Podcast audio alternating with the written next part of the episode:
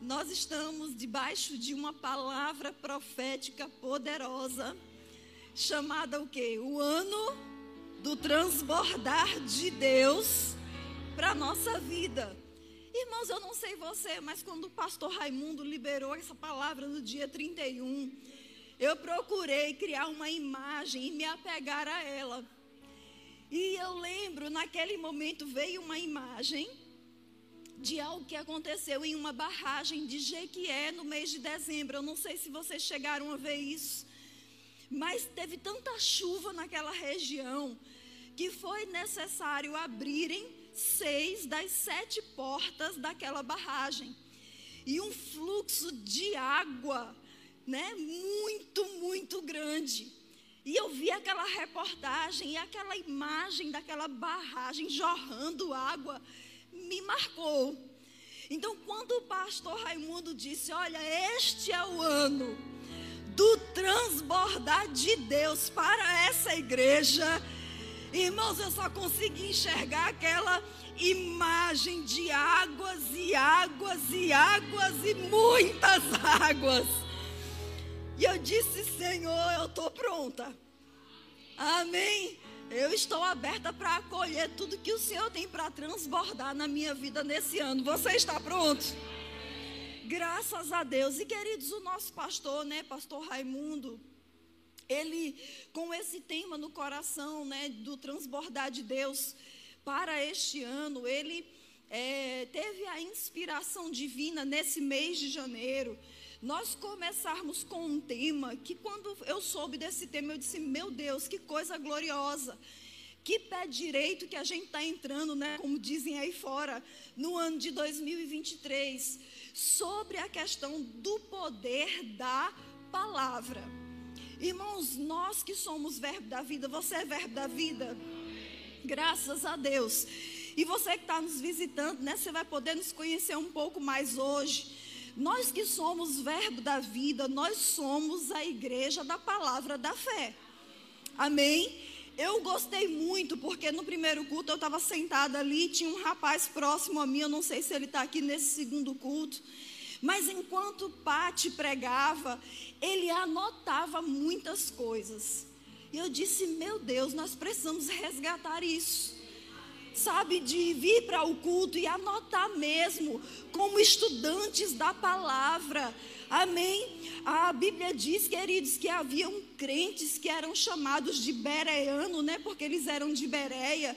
E disse que eles eram os mais nobres, os mais excelentes. Por quê?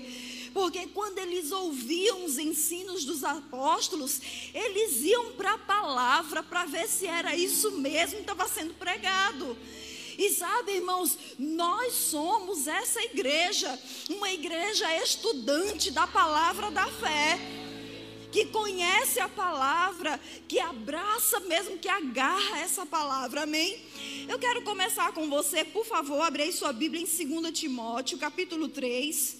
A gente vai ler algumas passagens, irmãos, bem conhecidas nossas hoje pela manhã, mas não deixa o fato de você já ter ouvido, né, essas é, é, é, mensagens, essas palavras da Bíblia se tornar comum para você. Por quê? Começando por esse primeiro versículo, eu vou te dar a resposta. 2 Timóteo capítulo 3, verso 16 diz assim: Toda a escritura é inspirada por Deus e útil para o ensino, para a repreensão, para a correção, para a educação na, na justiça. Mas eu quero ficar com o que Paulo está falando aqui para Timóteo, logo no seu início. Ele diz: Olha, toda a palavra de Deus, ela é inspirada. Toda a Bíblia, queridos, e é um bom plano para esse ano de 2023. Você coloque dentro das suas metas, eu vou ler a Bíblia toda esse ano. Amém? Não é pesado, não é cansativo, queridos, é tão prazeroso. Você vai se descobrir num novo tempo quando você começar a ter essa leitura sistemática da Bíblia. E ele está dizendo aqui que a palavra de Deus ela é inspirada, toda ela. Tem uma inspiração, há um espírito, queridos, que inspirou a palavra de Deus. E essa palavra, quando diz aqui é inspirada por Deus, Os estudiosos dizem, queridos, que quando a gente vai lá para o grego, trata-se de que a palavra ela tem um poder criativo. Ou seja, toda palavra de Deus tem o poder de criar aquilo que eu e você nós precisamos.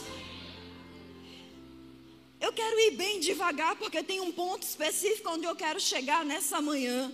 E eu sei, meu amigo, que você vai sair daqui hoje dizendo para o diabo: Diabo, se você não sair da minha frente, fica pronto, porque eu vou te atropelar. Amém? Eu vou ensinar hoje pela manhã a você como atropelar o diabo. oh, aleluia! E sabe, foi lido aqui por Pati, foi lido aqui por Rosângela no primeiro e agora no segundo culto. A passagem lá do princípio, né? De Gênesis capítulo 1, quando diz que no princípio, no início de tudo, Deus criou. E no versículo 3 do capítulo 1, é Deus, ele fala algo diante da escuridão. Ele diz assim: haja luz. E sabe, irmãos, eu, eu olhando para esse posicionamento de Deus diante de uma situação, e nós somos exortados pela Bíblia a sermos imitadores de Deus como filho amados. Você é filho de Deus? Então nós precisamos imitá-lo. E como é que nós vamos imitá-lo? Nós vamos imitá-lo pelo que ele fala, pelo que ele diz. Você já observou que crianças, e principalmente criança pequena, ela costuma muito falar, repetir o que o pai e a mãe dizem? Às vezes até está fora de contexto, mas porque ela ouviu o pai e a mãe falando, e às vezes bota até o pai e a mãe numa situação difícil. Mas porque ouviu, fala. Agora, aquilo que nós ouvimos da palavra, queridos, como filhos amados, nós precisamos imitar o nosso Deus falando o que está na palavra, não falando o que a circunstância diz. Eu não sei você, mas eu vejo um bombardeio gigantesco, principalmente da mídia, para que eu e você, como igreja, a gente precisa entender o nosso papel como igreja, falar contrário às coisas do governo falar contrário a certos políticos, falar contrário à situação econômica. Meu amigo, se você assistir os, os jornais que falam sobre a economia do Brasil e do mundo, você desiste da vida. Ah, o prognóstico é caos total. É crise, não tem mais volta, o mundo está se acabando. Tá não, irmãos. As coisas estão funcionando e funcionando muito bem sabe? A, a, lógico que a gente não vai ser, é, ignorar que certas coisas estão acontecendo, mas a gente não vai deixar isso dominar a nossa vida. Irmãos, eu vi um vídeo ontem, vendo algumas churrascarias pelo mundo. Não sei, eu gosto de olhar o que é bom pelo mundo, amém? Porque aonde os meus olhos chegam, os meus pés vão chegar também. Amém? E a segunda melhor churrascaria do mundo, dizem, fica em Buenos Aires. E sabe, irmãos, é, existe uma fila de espera de três meses para você ir nesse, nessa churrascaria. Aí eu me pergunto: peraí, mas o mundo não está em crise? A crise está aqui, irmãos. Você está entendendo isso? Precisamos mesmo renovar a nossa mente. Quando Deus disse haja luz, essa palavra haja é uma palavra hebraica que é a palavra raiar. Ok? E essa palavra quer dizer também ser, tornar-se, vir a ser, existir, acontecer. Mas também quer dizer está concluído. Então, quando eu e você estamos diante de uma situação, a gente tem que esquecer os que os economistas estão dizendo. Ah, porque fulano é especialista não sei do que, diz tal coisa, aí daí. Eu fico com o especialista Espírito Santo. E o especialista Espírito Santo, que inspirou a palavra, ele me diz para eu dizer o que Deus diz. E o que foi que Deus diz quando não havia nada? Haja. Então nós precisamos, queridos, começar a falar com a falta, com o problema, com a doença, com a dificuldade, com as pressões. Haja. E quando eu e você dissermos haja, nós temos que ter a consciência de está concluído. Está feito. Diga aí para o seu vizinho: está feito. Não. Nós somos da igreja da palavra da fé, amém? Esse está feito seu aí foi meio desconfiado. A gente vai tirar a desconfiança e a gente vai inserir a fé aí nesse negócio. Aí você vai fazer o seguinte: você vai olhar aí para o seu irmão com aquele olhar de profeta. Aquele profeta, sabe, do reteté do fogo de Jeová. Você vai olhar para ele, mas para ficar mais profeta ainda, você vai apontar o dedo. Ó o dedo de profeta, aponta o dedo de profeta aí para o seu irmão. E você vai dizer para ele, irmão, essa situação que você disse, haja, está feito.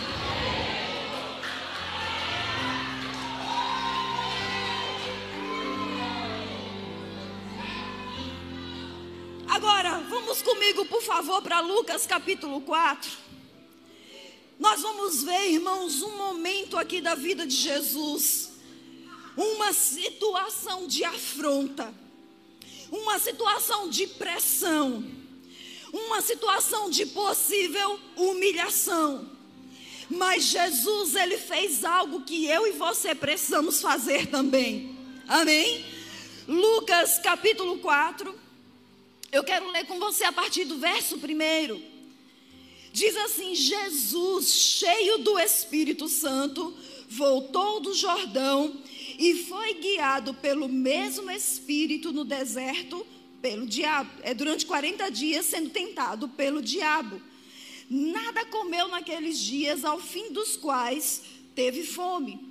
Disse-lhe então o diabo: Se és o filho de Deus, manda que esta pedra se transforme em pão.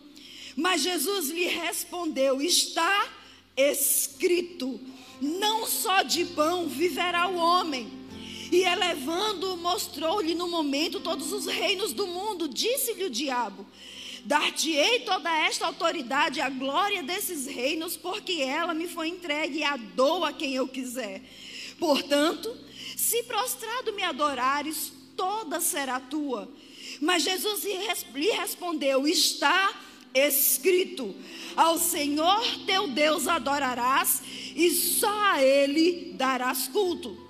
Então o levou a Jerusalém e o colocou sobre o pináculo do templo e disse: Se és o filho de Deus, atira-te daqui abaixo. Porque está escrito aos seus anjos: ordenará ao teu respeito que te guardem, e eles te sustentarão nas suas mãos para não tropeçares em alguma pedra.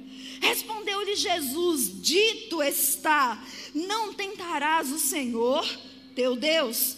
Passadas que foram as tentações de toda a sorte, apartou-se dele o diabo até o momento oportuno. Então, Jesus, no poder do Espírito, regressou para Galiléia e sua fama correu por toda a circunvizinhança e ensinava nas sinagogas, sendo glorificado por todos.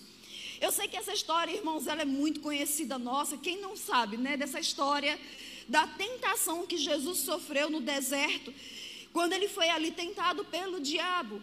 A Bíblia diz, nós sabemos que Jesus estava há 40 dias e noites sem comer. Ele estava em jejum.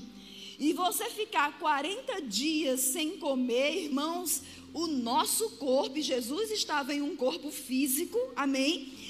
Ele fica debilitado, você sente as limitações do corpo. Mas veja, aqui a gente já tira uma lição. Por mais que hajam debilidades físicas, Jesus ele estava fortalecido no seu espírito. Entende? Então existem situações que nos tiram as forças, que nos enfraquecem, sim. Mas se o nosso espírito estiver fortalecido, nós vamos vencer as circunstâncias. Amém. Aqui diz que inicialmente o diabo chega para Jesus e diz assim: Olha, se você é o filho de Deus, E eu não sei você, queridos, mas eu já ouvi do diabo isso. Se você é filha de Deus, ele coloca em xeque a identidade de Jesus. E o diabo, ele não vai fazer diferente com você daquilo que ele fez com Jesus. Ele vai vir com esse tipo de artimanha. Olha, se você é filho realmente de Deus, faça então isso, diga então aquilo. Você não está vendo a situação que você está passando? Cadê? Você não é filho de Deus? Mas nesse momento, queridos, Jesus nos ensina algo pelo exemplo.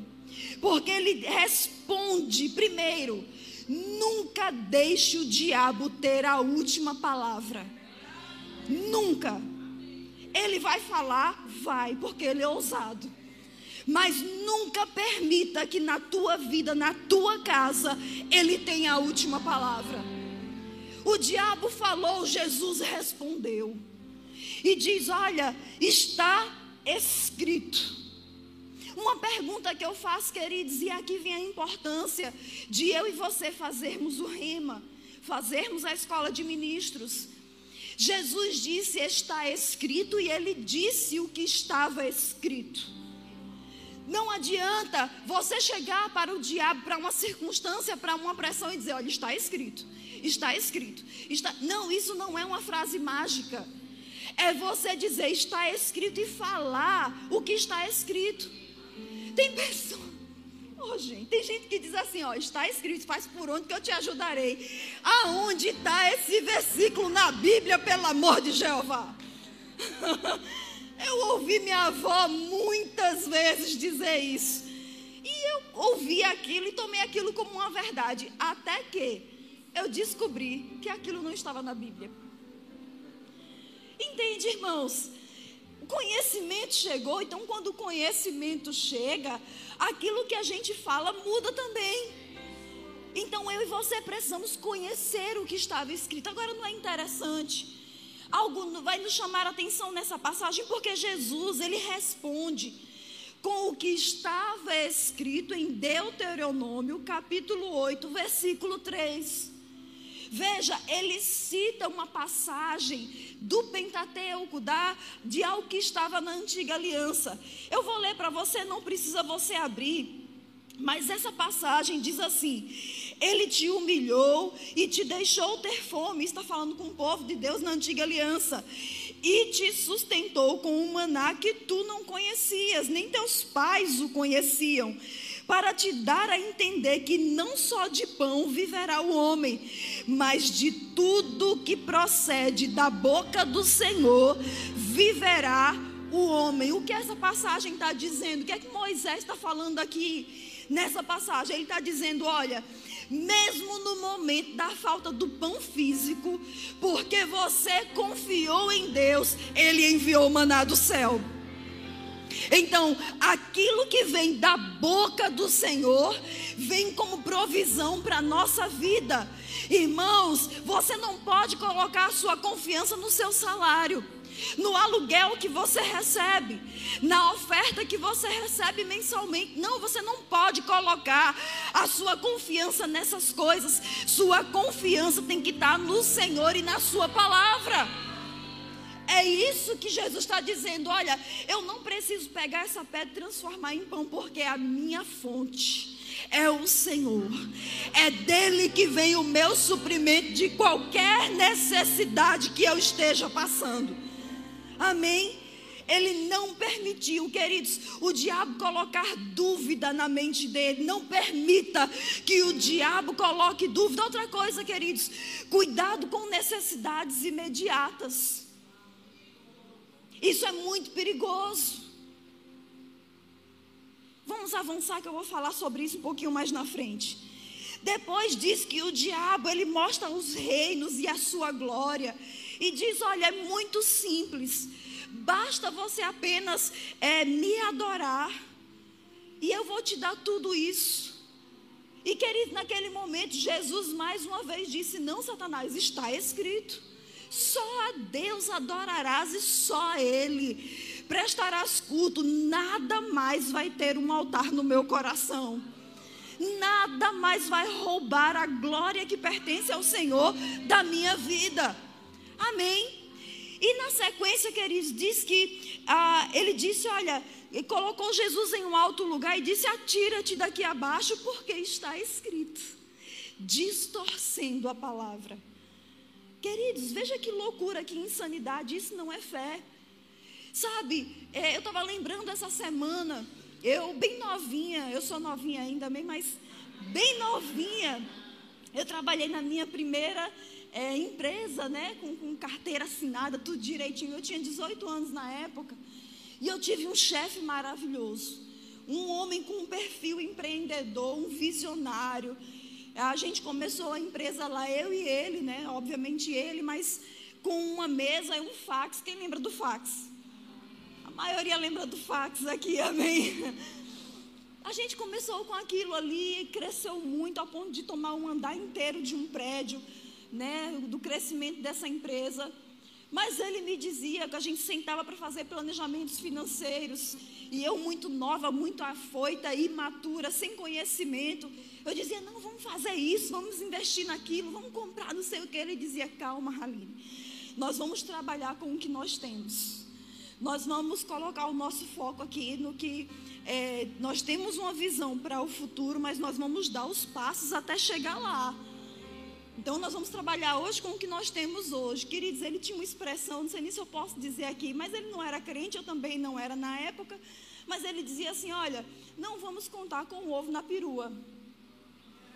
Alguém já ouviu essa expressão? Ele dizia isso. E sabe, queridos, é isso, isso é, é, é, traz como uma lição também, embora seja algo né, de uma visão é, humana, mas traz uma realidade para nós, queridos. A, o nosso foco hoje é a palavra de Deus. Nós precisamos estar focados na palavra de Deus. Nós precisamos contar com a palavra de Deus. Nós precisamos contar com o Senhor, não com as coisas naturais dessa terra. Ele disse, a, a Satanás disse: Olha, se jogue daqui, vai lá, pega teu cartão, compra lá à vontade. Vai lá, né, compra isso, faz tal negócio, né, aquelas loucuras imediatas que aparecem. E muitas pessoas metem os pés pelas mãos, queridos, e entram em negócios, entram em enrascadas. E aí o que é que Jesus diz? Não, eu não vou tentar ao meu Deus. Tem muita gente chamando é, é fé, é coisas de fé, quando na verdade é tolice. Amém. Oh, aleluia. É o poder da palavra. Amém. E muitas vezes, de fato, é tolice e é presunção, mas não é fé operando. E nós precisamos ter cuidado com isso. E o diabo, é que, que ele traz? Ele traz versículo bíblico para tentar é, mascarar uma situação para te colocar enrascada. Mas quando você tem a palavra dentro de você, queridos, você sabe discernir o que vem de Deus e o que não vem. Sabe, é interessante, eu não sei se você já atentou para isso, mas na primeira tentação, Jesus ele cita Deuteronômio capítulo 8, verso 3. Na segunda tentação, ele cita Deuteronômio capítulo 6, versículo 13. E na terceira tentação, ele cita Deuteronômio capítulo 6, versículo 16. Veja, três tentações pontuais foram mais, a Bíblia diz que foram mais, mas as que estão relacionadas aqui são essas três. E Jesus responde a elas com o mesmo, passagens de um mesmo livro. O que isso diz para mim, diz para você, queridos, Jesus ele tinha firmeza doutrinária. Amém? Haviam cinco livros no Pentateuco. Haviam os livros dos profetas, né? Mas Jesus ele pega especificamente esse livro e Deuteronômio quer dizer repetição da lei. Ou seja, Moisés reescreve tudo que já estava na lei nesse livro. Então, do que é que isso trata? Receber as mesmas coisas e permanecer nas mesmas coisas. Às vezes nós queremos uma grande mágica, nós queremos algo espetacular para saciar, né, às vezes, a nossa alma, para a gente saber, não, isso é fé. Nem sempre, queridos. A fé ela vai vir muitas vezes de uma forma tão suave, mas com uma firmeza. Então Jesus, ele mostra para nós que ele tinha firmeza no que ele conhecia. Ele citou três passagens de um mesmo livro. Para três situações diferentes também nos diz algo. Que a palavra tem resposta para cada uma da situação das nossas vidas. Sabe, irmãos, é, eu passei uma situação e hoje eu estava até emocionada ali no primeiro culto. Porque eu passei uma situação no segundo domingo de janeiro do ano passado. Eu já compartilhei para vocês aqui que recentemente eu tive um quadro de depressão, né, um diagnóstico médico terrível que me assustou quando a, a médica me falou qual era o diagnóstico. E parecia, irmãos, que ali tudo estava perdido. E interessante porque hoje é o segundo domingo né, da, da, da, do ano de 2023, do mês de janeiro. E por isso eu disse a você: eu vou te ensinar você a passar por cima do diabo. E nesse dom, segundo domingo do ano passado, de janeiro, lembro como hoje, queridos, eu estava dentro de um quarto. Eu estava nesse dia na casa do pastor Raimundo e Vânia, dentro desse quadro de depressão, tomando muitas medicações, sem saber ao certo o que fazer, sem saber o que seria do meu futuro, o que, é que eu iria fazer amanhã. E nesse dia, querido, já vinha meses sem dormir. Eu não conseguia dormir mesmo com medicações. Eu cheguei ao ponto de tomar três medicações diferentes para dormir, mas não dormia. E nesse dia, já em desespero, a mente exausta, porque você fica fadigado mesmo, sem conseguir dormir. E eu lembro, irmãos, que eu tranquei no, no quarto, deitei da cama. Isso era logo após o almoço. Eu disse: Hoje eu durmo. E a gente precisa ter muito cuidado, queridos, em nos apoiar naquilo que é natural. Eu peguei o envelope de um medicamento e tomei dois daquele medicamento e deitei na cama. E eu disse: agora eu durmo. E o tempo foi passando e eu não dormi, eu tomei mais dois. E o tempo foi passando, remédio controlado. E o tempo foi passando e nem sinal de sono vinha, e eu tomei mais dois. Resumindo, eu tomei 15 comprimidos, num espaço de menos de uma hora. Toda a cartela daquele remédio eu tomei. E eu lembro que eu estava ali deitado na cama e eu lembro que as lágrimas desciam e eu dizia: Eu preciso dormir, eu preciso dormir, o remédio não está funcionando. Só que aí, queridos, o remédio trouxe um efeito. Eu comecei a perder o movimento do meu corpo. Meu coração começou a bater no, no, de uma forma mais lenta. Meu corpo começou a gelar. Começou a vir aquela sensação de morte sobre mim.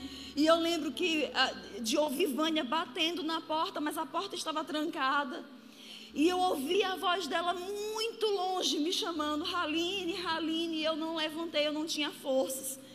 E eu fiquei ali mais de duas horas deitada, sem conseguir me movimentar. Eu olhava pelo canto do olho a minha mão, eu não conseguia levantar nem a mão. E eu disse, Senhor, o que é que eu estou fazendo aqui agora da minha vida? E foi algo desesperador, queridos, querer resolver às vezes coisas no natural. E às vezes no desespero nós estamos resolvendo coisas no natural. Às vezes tem pessoas, queridos, tomando empréstimo, porque o ano começou e está pensando como é que eu vou pagar a conta, está entrando em mais dívida. Quando a gente pode esperar um pouquinho e confiar mais no Senhor. E no dia seguinte, ali foi passando o, o, o efeito daquele medicamento sobrenaturalmente. Porque não era para passar, passar tão rápido. Eu lembro que eu levantei, abri a porta, fui na cozinha, falei com elas palavras emboladas. Eu não disse nada a ela para não preocupá-la, não queria preocupar ninguém. E eu lembro que eu fui para a rede na varanda, a rede lá onde ela orava, sentei ali. E, queridos, eu sentia tudo no meu corpo. Mas a minha mente, eu dizia, Pai, o Senhor tem uma solução para isso, o Senhor tem um meio. E eu lembro, não sei se no dia seguinte ou dois dias depois, eles viajaram para os Estados Unidos. Eu precisei ir para um hotel. Eu fiquei quase um mês em um hotel sozinha. E no primeiro dia que eu cheguei nesse hotel, eu disse: Eu preciso resolver isso. Eu preciso fazer algo. Aí o que foi que eu lembrei? Da palavra. Poderia ter lembrado da palavra antes de sofrer tudo isso. E eu lembro, irmãos, que eu cheguei naquele quarto de hotel sozinha, eu fechei os olhos, eu disse, Pai, está escrito em Isaías 53, versículos 4 e 5, que Jesus levou sobre si todas as minhas dores, todas as minhas enfermidades, o castigo que me traz a paz estava sobre ele, pelas suas pisaduras eu já fui sarada. E eu lembro, irmãos, que eu colocava a mão na minha cabeça e eu dizia: a paz. A paz. Jesus pagou o preço pela paz. Eu tenho paz na minha mente, eu tenho paz no meu corpo, eu tenho paz, eu desfruto de paz. E eu disse: Eu vou me preparar para dormir. Fui no banheiro, tomei um banho, vesti o pijama, deitei na cama, liguei o ar-condicionado, fechei tudo. Irmãos, eu dormi 11 horas seguidas. Quando eu acordei, que eu olhei no relógio, 11 horas de sono. Eu disse: Meu Deus, sem tomar um medicamento, a não ser o medicamento da palavra. E eu vou lhe dizer, queridos, não foi é, daquele dia para frente fácil. Foi um processo. Mas aquele momento eu entendi, rapaz, se a palavra não resolver, nada mais resolve. E eu decidi me apegar à palavra, segurar a palavra. E eu declarava a palavra sozinha naquele hotel, dizendo: Eu sou curada, porque Jesus já levou sobre si todas. E a depressão está lá, a ansiedade está lá, a síndrome do pânico está lá, todo transtorno mental está lá. Existe um poder criativo Existe um poder curador na palavra de Deus. E eu e você, queridos, precisamos fazer como Jesus fez. Talvez hoje você esteja enfrentando algo que ninguém sabe, irmãos. Eu vinha para a igreja, ninguém, tal, eu não sei, mas eu acho que ninguém percebia. Dopada. Eu ouvia a ministração, eu ouvia os louvores, mas não entendia coisa nenhuma. Mas uma coisa eu sabia, rapaz, eu preciso dessa palavra. Eu preciso da unção que há nessa palavra. Lembra que nós vimos lá em 2 Timóteo 3,16 que diz que a palavra de Deus, ela toda é inspirada pelo Espírito, queridos, há um poder na palavra. A gente não precisa sentir um arrepio, a gente não precisa chorar, a gente não precisa de nada disso, a gente precisa de fé. É falar o que a Bíblia diz e crer, está feito na minha vida. Noite seguinte, irmãos, deixa eu falar uma coisa para você: eu não dormi. E o diabo diz: cadê Isaías 53, 4 e 5? Eu disse: continua no mesmo lugar. E continua tendo o mesmo poder. Não são as minhas circunstâncias que vão dizer se a palavra é a verdade ou não. Ela é a verdade. E ponto final.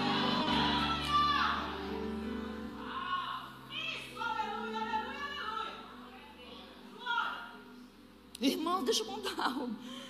Meu Deus, são tantas experiências, mas eu já compartilhei aqui que eu não tenho renda, mas eu tenho o Senhor, que é melhor que renda.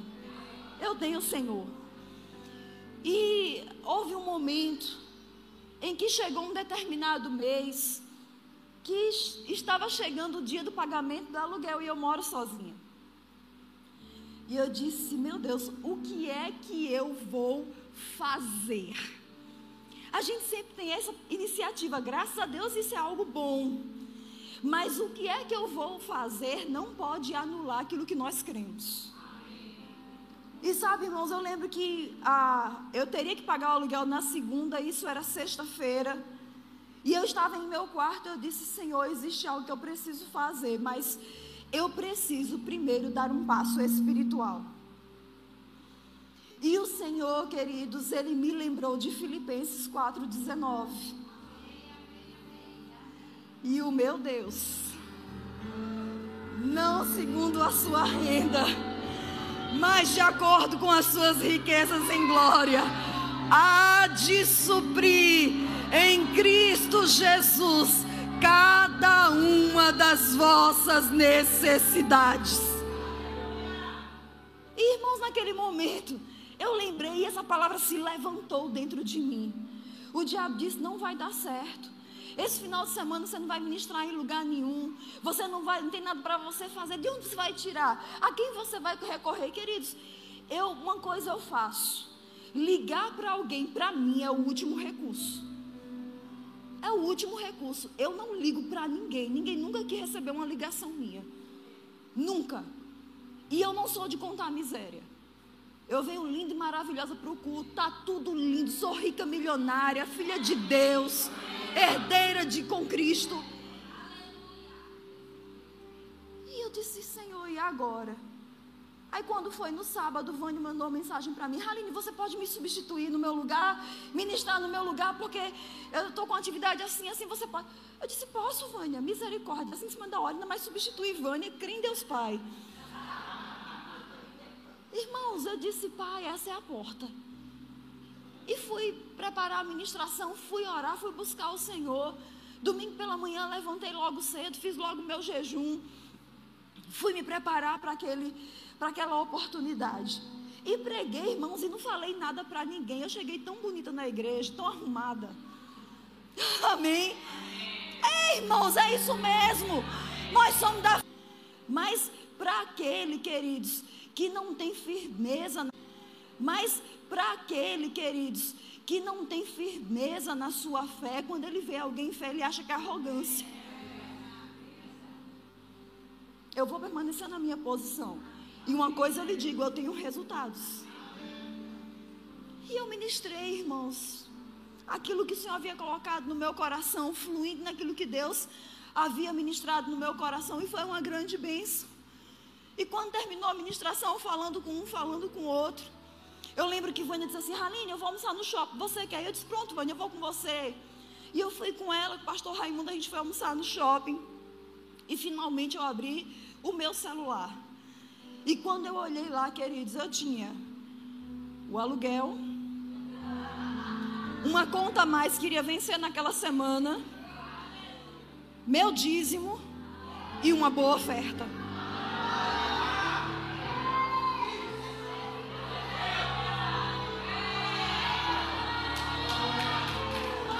Deixa eu dizer uma coisa para você.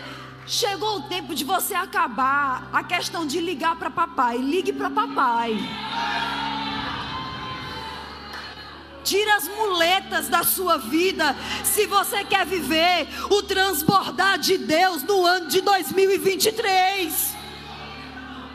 Decida pegar essa palavra, queridos, e passar mesmo por cima do diabo. É o diabo dizendo: Olha, 2023 vai ser o pior ano da sua vida. Não vai, não, porque eu tenho uma palavra e eu seguro essa palavra e eu declaro sobre a minha vida, sobre a minha casa, sobre o meu ministério, sobre os meus negócios.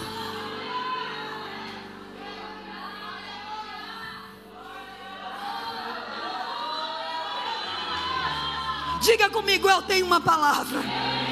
2023 é o meu ano, é o ano da minha casa, é o ano do meu ministério, é o ano da minha família, é o ano dos meus negócios transbordarem.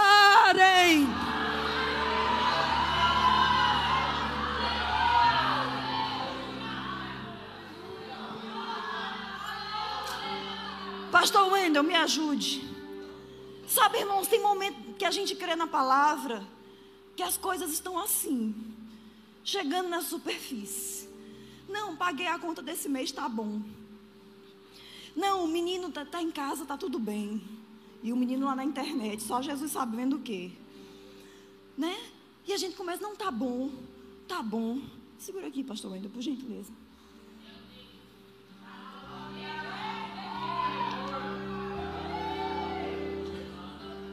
Sabe, Senhor, 2023, se eu conseguir pagar lá o aluguel, pagar as contas em dias, se eu conseguir lá pagar a escola dos meninos, né? Conseguir pagar o IPVA, manter a mensalidade do carro.